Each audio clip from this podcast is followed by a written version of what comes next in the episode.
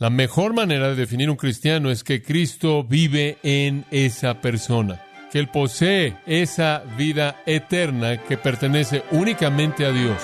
Segunda de Corintios 4:10 dice, la vida de Jesús es manifestada en nuestro cuerpo.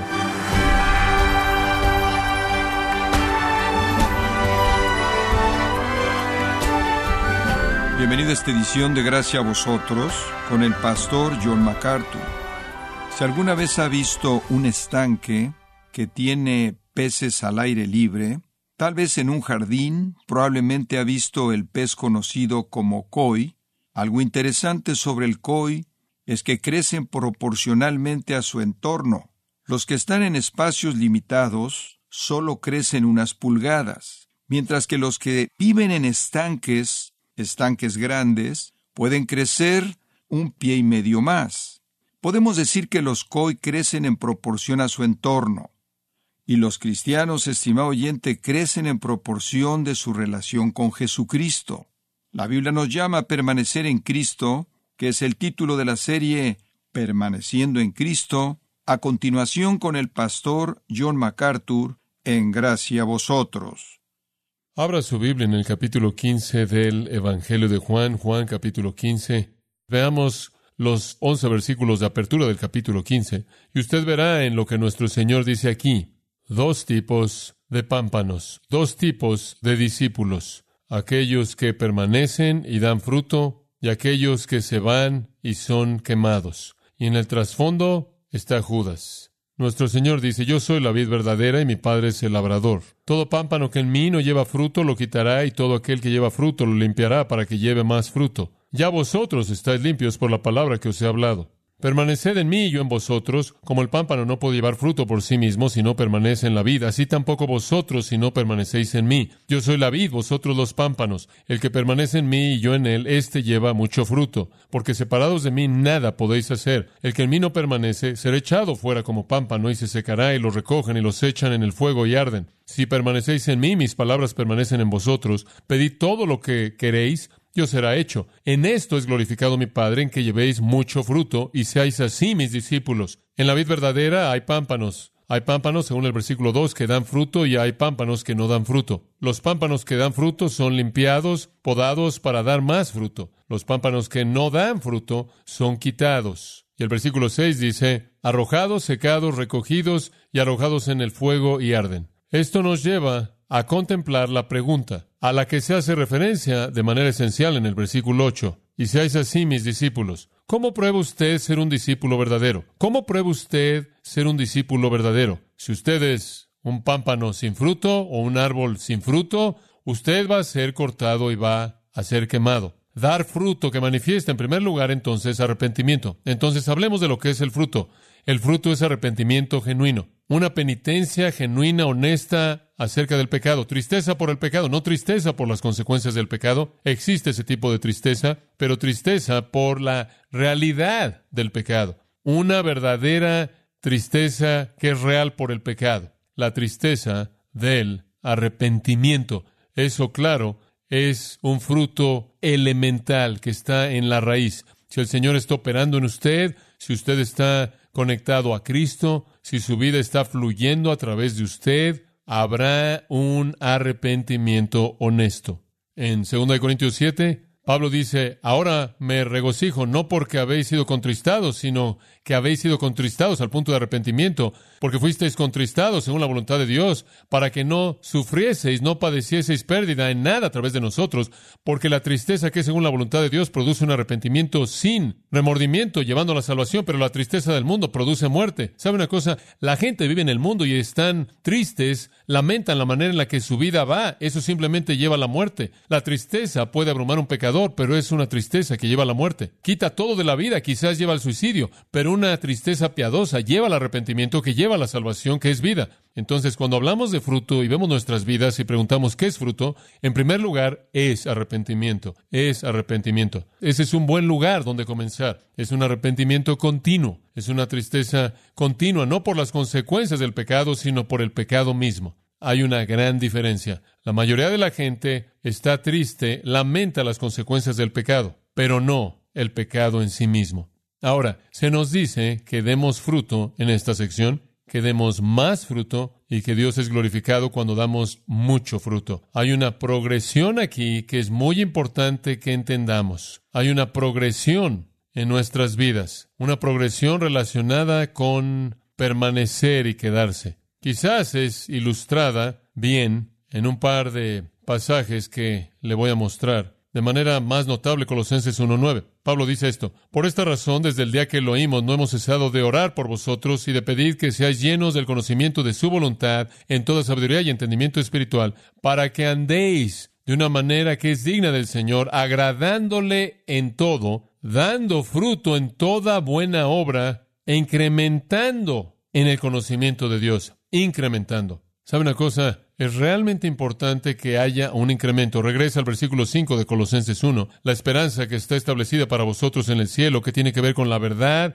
el Evangelio, ha venido a vosotros, versículo 6, así como en todo el mundo también, constantemente está dando fruto e incrementando, inclusive como ha estado incrementando en vosotros desde el día que lo oísteis. Eso simplemente conecta con la idea de que hay fruto, más fruto, mucho fruto. Pablo está diciéndole a los colosenses que ahora han comenzado a producir fruto y está incrementándose, está incrementándose. Nunca al punto de satisfacción. Filipenses capítulo 3, palabras conocidas, el testimonio de Pablo, quien ciertamente fue fructífero, pero él dijo, no que lo haya alcanzado ya, ni que ya sea perfecto, sino que prosigo, para que pueda alcanzar aquello para lo cual también fui alcanzado por Cristo Jesús. Hermanos, no me considero habiéndolo ya alcanzado, pero una cosa hago, olvidando lo que queda atrás y extendiéndome a lo que está por delante, prosigo a la meta, al premio del supremo llamamiento de Dios en Cristo Jesús. Conforme permanecemos en Cristo y conforme cedemos a Cristo y conforme incrementamos en el conocimiento de Cristo, nuestro fruto se incrementa. Por todo medio de gracia, por todo medio de gracia, nuestra permanencia es más profunda y más amplia y más elevada y más rica, y nos volvemos más fructíferos. Algunas personas han sugerido que en cierta manera no hacemos nada. Estas son las personas, deja a Dios, no haga nada, deja a Dios. Los silenciosos suelen ser llamados, que usted no debe hacer nada. Si usted hace algo, eso es la carne. Usted simplemente, en cierta manera, se sienta ahí y deja que Dios lo haga a través de usted. Ciertamente eso no estuvo en la mente de Pablo en el mismo texto de Colosenses 1.29, en donde dice, a quien proclamamos a Cristo, amonestando a todo hombre y enseñando a todo hombre en toda sabiduría, para que, a fin de presentar a todo hombre completo en Cristo, por esta causa también yo trabajo al punto de sudar y quedar exhausto, agonizando según su poder, el cual opera poderosamente en mí. Fue el poder de Dios, pero Pablo estaba trabajando al punto del sudor y quedar exhausto. Él estaba agonizando, usando todo poder en él, toda oportunidad, toda fibra de su ser. Sí, es confiar en el poder actual de Cristo, pero también es obedecer todo mandato, buscando toda disciplina espiritual. Pablo dice en 1 Corintios 9, golpeo mi cuerpo y lo pongo en servidumbre. Es una batalla, es una lucha. Esa es siempre la imagen, no corremos como la gente que está corriendo sin dirección, corremos como aquellos que corran para ganar el premio. Entonces debe haber en nuestra permanencia un compromiso que se incrementa con Cristo, el cual entonces nos hace más fructíferos. Aplicado al arrepentimiento, significa que nuestro arrepentimiento viene conforme crecemos en la gracia y el conocimiento de Cristo. Nuestro arrepentimiento viene con mayor prontitud, mayor rapidez, viene con más frecuencia. Es una marca de madurez espiritual ser alguien que se arrepiente continuamente si damos evidencia, 1 Juan 1.9, si damos evidencia de que nos arrepentimos al confesar nuestros pecados, demostramos que Él es fiel y justo para estar perdonando nuestros pecados tiempo presente. Si somos los que estamos confesando, somos los que estamos dando evidencia de que estamos siendo perdonados. Entonces, la primera cosa que le señalaría con respecto al fruto es que es una actitud que básicamente domina nuestra vida. Una tristeza por el pecado que está en nosotros, no la consecuencia, sino la realidad, sino la realidad del pecado. Eso es fruto que prueba que usted es un discípulo verdadero. En segundo lugar, actitudes espirituales. Otro tipo de fruto, primero arrepentimiento, otro tipo de fruto, actitudes espirituales. Gálatas 5:22, el fruto del Espíritu es el fruto del Espíritu quien mora en nosotros. Este es el producto, esta es la manifestación de la vida de la Trinidad en nosotros. Amor, gozo, paz, paciencia, benignidad, bondad, fe, mansedumbre, templanza. Esas son actitudes, ¿no es cierto? Esas son actitudes. Esos no son actos, esos no son conductas, es lo que está detrás de las conductas. Entonces aquí, de manera clara, el fruto son actitudes espirituales virtuosas. Y por cierto, todas ellas, todas ellas fueron manifestadas de manera perfecta en Jesucristo. Entonces podríamos decir que es fruto en nosotros el manifestar las características mismas de Cristo, no en la perfección con la que Él las poseyó, pero esas mismas virtudes son las que buscamos. En Efesios 5, 9 dice, fruto es toda bondad y justicia y verdad. Eso es interno.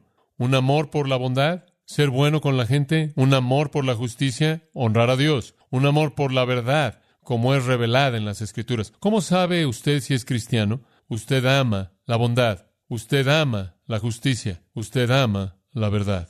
Esas son actitudes. Esas son las actitudes que están detrás de las conductas. Entonces hay una actitud de arrepentimiento hacia el pecado. Podemos decir que el primer fruto es resentir el pecado y confesarlo y darle la espalda. El segundo fruto es el fruto de actitud. Actitudes que son virtuosas, como es indicado en Gálatas 5. En tercer lugar, otro tipo de fruto, y simplemente lo estoy llevando a usted a escrituras que demuestran esto. Un tercer aspecto y uno muy importante de fruto, vaya al capítulo 13 de Hebreos por tan solo un momento. Hebreos capítulo 13, versículo 15. Aquí hay instrucción que mediante Él, esto es a través de Cristo, sin Él no podemos hacer nada, ¿verdad? De nuevo, es a través de Él. Él es mencionado en el versículo 12 como el que santificó a su pueblo a través de su propia sangre. A través de Él, quien vive nosotros, la vida verdadera de la cual extraemos nuestra vida. A través de Él, entonces, nosotros de vez en cuando, todo domingo, continuamente ofrezcamos un sacrificio de alabanza a Dios. Esto es el fruto de labios que da gracias a su nombre. Eso es adoración. Y por cierto, ese es el lenguaje que es tomado del capítulo 14 de la profecía de Oseas. Oseas dice en el capítulo 14, Volveos, oh Israel, a Jehová vuestro Dios, porque habéis tropezado debido a vuestra iniquidad. Tomen palabras con vosotros y regresen al Señor, regresen al Señor y estén listos para hablar. Estén listos para hablar. Díganle a Él, quita toda la iniquidad y recíbenos en tu gracia. Estas son las palabras de arrepentimiento, salvación. Esto está viendo la conversión futura de Israel. Y después, al hacer eso, presentan el fruto de nuestros labios, el fruto de nuestros labios. Quita nuestro pecado, recíbenos en tu gracia, para que presentemos el fruto de nuestros labios. Usted no puede adorar hasta que usted haya sido redimido. Usted no puede adorar hasta que usted se haya arrepentido y haya sido salvo. Eso es lo que Oseas está diciendo. Va a venir un tiempo en el futuro cuando Israel va a venir y se va a arrepentir. Van a llevar de regreso palabras a Dios. Dios no quiere oír esas palabras de alabanza y adoración a menos de que haya habido arrepentimiento verdadero y salvación verdadera. Entonces, ofrezcamos continuamente sacrificio de alabanza a Dios, esto es, fruto de labios que agradecen a su nombre. ¿Ve usted esa pequeña frase, da gracias? Esa probablemente no es la mejor traducción del griego. El griego es la palabra homologeo. Logeo es un verbo griego que significa hablar o decir, de lo cual obtenemos logos. Homo H-O-M-O, significa lo mismo, lo mismo, homogéneo, lo mismo. Entonces lo que está diciendo es esto, ofrezcan a Dios un sacrificio de alabanza, el fruto de labios que dicen lo mismo a su nombre. ¿Qué significa eso? ¿Qué hacemos en la adoración? Le devolvemos a Dios las mismas cosas que Él nos ha revelado acerca de sí mismo. Esto es la adoración, es decirle de regreso a Dios todo lo que Él nos ha revelado a nosotros como algo que es verdad acerca de sí mismo. Todo eso está en las Escrituras. No inventamos cosas. La alabanza verdadera, entonces, es decirle de regreso a Dios todos sus atributos como son revelados en las Escrituras. Usted va a lo largo de las Escrituras de principio a fin, los atributos de Dios están esparcidos por todas las páginas de las Sagradas Escrituras. Entre más conoce usted la Biblia, más conoce usted la naturaleza y virtud y ser esencial de Dios, entre más conoce usted quién es Él y cuáles son sus atributos, más puede usted decirle de regreso al Dios, tú eres el creador, tú eres el sustentador, tú eres el redentor, tú eres sabio, tú lo sabes todo, todo suficiente, todopoderoso, tú eres incambiable, tú eres un Dios de gracia, amoroso, bueno, tú eres justo, santo, puro. ¿Qué es la adoración? Es decir, las mismas cosas de regreso a Dios que Él ha dicho que son verdad acerca de Él. Y esa es la única adoración que Dios acepta. Él no quiere que usted esté inventándolo a Él, recreándolo a Él, inventando su propia noción de Dios, sino que más bien le diga de regreso a Él lo que es verdad acerca de Él, como es revelado por Él. La segunda cosa es decir de regreso a Dios no solo lo que Él ha revelado acerca de su naturaleza, sino lo que Él ha revelado acerca de sus obras. Entonces, cuando usted ve los salmos, usted lee cosas como, tú eres el Dios que hizo esto, tú eres el Dios que sacó a tu pueblo de Egipto, tú eres el Dios que partió el mar rojo, tú eres el Dios que guió a Israel a lo largo del desierto, tú eres el Dios que nos trajo a la tierra prometida, tú eres el Dios que nos protegió en la Pascua etcétera, etcétera, etcétera. Usted llega al Nuevo Testamento, tú eres el Dios que nos ha redimido a través de la ofrenda de tu Hijo, el Señor Jesucristo, a quien tú colocaste en la cruz y después lo resucitaste de los muertos. En otras palabras, esta es la suma y sustancia de la alabanza, es decirle de regreso a Dios con un corazón agradecido todo lo que Dios ha revelado que Él es y todo lo que Él ha revelado que Él ha hecho, eso es alabanza. Entonces su alabanza esencialmente está confinada por la revelación divina. Entre más conoce usted acerca de la palabra de Dios, más conoce usted acerca de Dios y lo que Él ha hecho. Y entre más conoce usted acerca de lo que Él es y lo que Él ha hecho, más pura es su alabanza. Eso es fruto, ese es el fruto de sus labios, adoración. ¿Cuál es el fruto entonces en su vida como creyente que manifiesta que la Trinidad está en usted? Uno es arrepentimiento continuo. Dos, son actitudes que son actitudes semejantes a Cristo. Amor, gozo, paz, paciencia, benignidad, bondad, fe, mansedumbre, templanza, y es alabanza que realmente le devuelve a Dios una representación verdadera de quién es Él, como el Dios revelado en el Antiguo Testamento y el Dios y Padre de nuestro Señor Jesucristo revelado en el Nuevo, el Dios Trino, y alabándolo y agradeciéndolo y glorificándolo por todo lo que Él es y todo lo que Él ha hecho. Permítame darle usted otro componente, un cuarto. Filipenses capítulo 4 y esto en cierta manera va en mayor profundidad, de una manera más específica. En Filipenses capítulo 4, el apóstol Pablo obviamente estaba en necesidad, en tiempos muy difíciles para él, y amigos queridos le enviaron ofrendas, le enviaron provisiones, alimento, y él estaba extremadamente agradecido. De hecho, en el versículo 16 de Filipenses 4, él les recuerda que cuando él estuvo en Tesalónica, le enviaron una ofrenda más de una vez para su necesidad. Ellos fueron muy, muy generosos y amorosos hacia Él. En el versículo 17 Él dice esto, no que busque la ofrenda. Este es el corazón puro de Pablo. No que busque la ofrenda misma, sino que busco la utilidad, dice una versión, la utilidad que incrementa para la cuenta de ustedes. Esa palabra utilidad no es la palabra para utilidad, en griego es carpón, es la palabra fruto. Es la palabra carpón, la cual es simplemente la palabra griega para fruto. Gracias por la ofrenda Estoy tan contento porque enviaron la ofrenda, no porque quiero la ofrenda, sino que quiero el fruto que incrementa su cuenta, la cuenta de ustedes. Él vio esa ofrenda, esa expresión de amor, como fruto espiritual producido a través de ellos por el Dios que vivía en ellos. Es la importancia semejante del capítulo 15 de Romanos. Macedonia y Acaya, 15:26, han tenido a bien hacer una contribución para los pobres entre los santos en Jerusalén. Estas iglesias gentiles estaban enviando dinero a Jerusalén para creyentes pobres. Tuvieron a bien hacer esto estaban endeudados a ellos porque si los gentiles han compartido en sus cosas espirituales, están endeudados a ministrarles también cosas materiales. En otras palabras, el Evangelio vino a través de los judíos, vino primero a ellos y después a través de ellos y entonces los gentiles están enviando una ofrenda. Versículo 28, por tanto, cuando haya terminado esto, voy a colocar mi sello en este fruto de ellos e iré camino a España. Él vio a los gentiles enviando dinero a los judíos pobres en Jerusalén como fruto espiritual. Entonces podríamos añadir algo más a la lista. Fruto espiritual es contribuciones a aquellos que están en necesidad. Contribuciones a aquellos que están en necesidad. Segunda de Corintios 9 ve esto como semillas sembradas que producen fruto. El que siembra escasamente recogerá escasamente. Una ofrenda de dinero. Entonces, ¿qué es fruto? Es arrepentimiento. Es virtud espiritual. Es alabanza y adoración y son expresiones de amor satisfaciendo necesidades. De hecho, Juan pregunta en primera de Juan, si ves a tu hermano tener necesidad y no satisfaces su necesidad, ¿cómo mora el amor de Dios en ti? ¿Cómo puedes probar que eres un cristiano si no amas a tu hermano? Esa es una gran parte de primera de Juan. Entonces, ahora le damos un quinto elemento de fruto. Primera de Corintios 14, Primera de Corintios 14. Sí, y usted sabe lo que está pasando en Primera de Corintios 14, algunos de ustedes lo saben. Caos en la iglesia corintia con las lenguas y todo tipo de caos. Conforme todo el mundo estaba haciendo lo que quería en los servicios, el paganismo se había infiltrado en la adoración. Y entonces Pablo quiere detener toda esta plática sin significado, todo esto que es absurdo. Entonces él dice en el versículo 14, si ora en un lenguaje, otro lenguaje, mi espíritu ora, mi mente queda sin frutos. Si estoy orando en un idioma que no conozco, mi mente no está involucrada.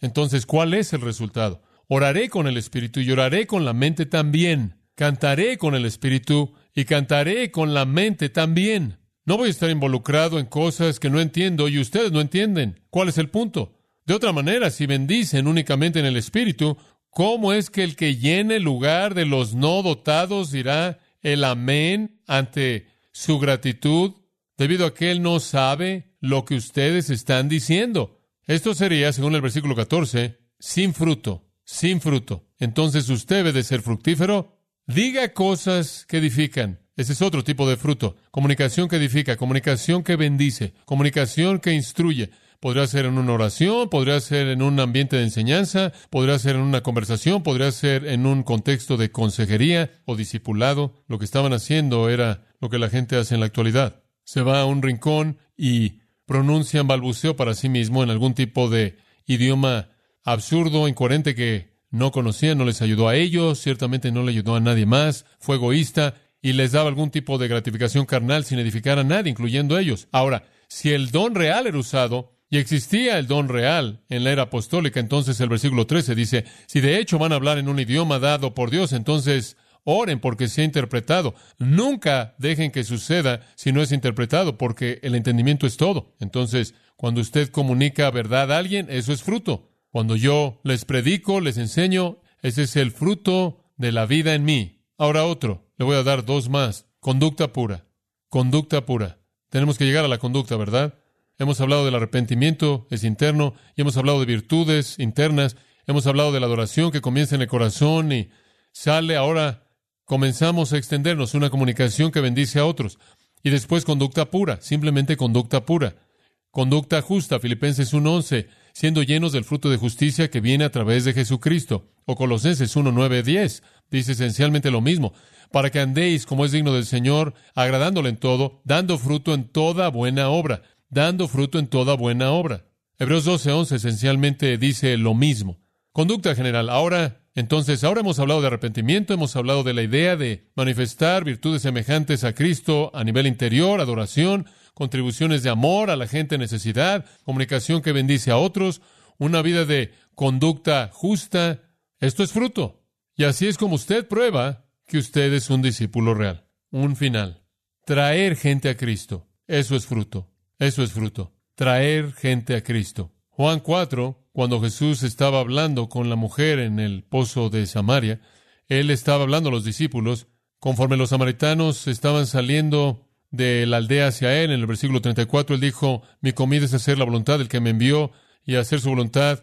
No digáis, hay cuatro meses y después viene la cosecha, eso habría sido el calendario agricultural. No digan, miren, levanten sus ojos, miren los campos, están blancos para la siega. Y creo que él vio a los samaritanos caminando por el campo, ya el que cosecha está recibiendo su paga y está congregando, está recogiendo fruto para vida eterna, de tal manera que el que siembra y el que cosecha puedan regocijarse juntos. Algunas veces usted siembra, algunas veces usted cosecha, algunas veces usted siembra y cosecha, ¿verdad? O en el lenguaje de 1 Corintios, uno siembra, uno riega y Dios es el que da que el crecimiento. Esto es fruto, esto es fruto. El apóstol Pablo quería ir a Roma en el capítulo 1 de Romanos con un propósito en mente. Romanos 1.13, para que pueda obtener algo de fruto entre vosotros, así como entre el resto de los gentiles. Y estoy bajo obligación a los gentiles, bárbaros, sabios, necios. Por mi parte, estoy dispuesto a predicarles el Evangelio a ustedes que están en Roma, porque no me avergüenzo del Evangelio, es poder de Dios para salvación a todo aquel que crea, al judío primeramente y también al griego. Quiero venir y tener algo de fruto. ¿Qué quiso decir? Algunas personas que habían venido a Cristo por el poder de Dios a través del apóstol Pablo, fruto espiritual fruto espiritual. En Romanos 15, 18, él dijo, porque no me atrevo a hablar de algo fuera de lo que Cristo ha hecho a través de mí, resultando en la obediencia de los gentiles por palabra y obra. Eso es fruto espiritual, fruto espiritual. Eso es, creo, el fruto más maravilloso porque es el producto final de todo lo demás. Si usted vive una vida que resiente y se resiste al pecado, si usted vive una vida que busca la santidad, si usted vive una vida de adoración, si usted vive una vida con el tipo correcto de actitudes espirituales, si usted vive una vida que le hace bien a otros, le muestra amor a ellos y manifiesta justicia general, su vida tendrá un testimonio poderoso y cuando usted dice que el Dios Trino vive en usted, habrá algo que respalde esa afirmación. Eso hace que el Evangelio sea atractivo y el Señor lo usará usted para llevar a otros a la salvación. Pablo escribió en 1 Corintios 16, 15, Os exhorto, hermanos, vosotros conocéis a la casa de Estefanas, ellos fueron los primeros frutos de Acaya. Él vio a la gente que vino a Cristo bajo su ministerio, su fruto, arrepentimiento, semejanza a Cristo, virtudes espirituales, adoración, expresiones de amor, conducta justa y ganar almas para Cristo. Y, como leemos de lo que Pedro dijo, si ves estas cosas, sabrás que eres un discípulo verdadero. Si estas cualidades son tuyas, según Pedro 1.8, y están incrementándose, os harán que no estéis ociosos ni sin fruto en el conocimiento verdadero de nuestro Señor Jesucristo. Si usted carece estas cosas, está ciego, ha olvidado la purificación de sus pecados anteriores. Entonces, sean diligentes, hermanos, mucho más para asegurarse de su llamado al escogerlos a ustedes. Y mientras que practiquen estas cosas, nunca tropezarán, sino que sabrán que una entrada al reino eterno de nuestro Señor y Salvador Jesucristo será provisto abundantemente a ustedes.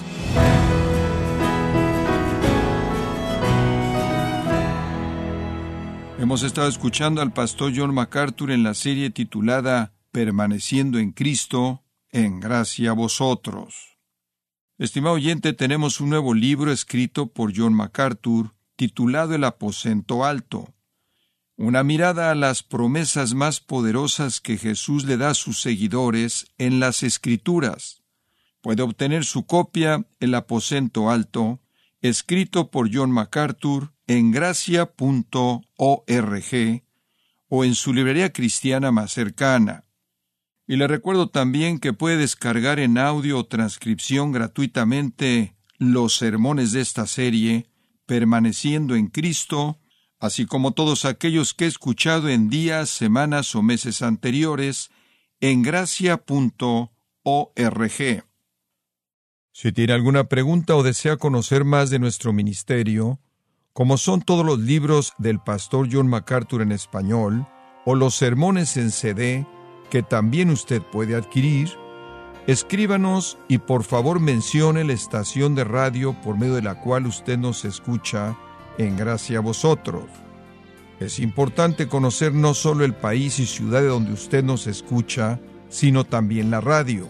Para quienes contactan nuestro ministerio por primera vez, pueden solicitar una copia del mensaje de promoción sin costo alguno, un mensaje por oyente únicamente. Si usted vive en los Estados Unidos o Puerto Rico, escríbanos a Gracia Vosotros, P.O. Box 4000, Panorama City, California 91412. O puede escribirnos a través del siguiente correo electrónico radio arroba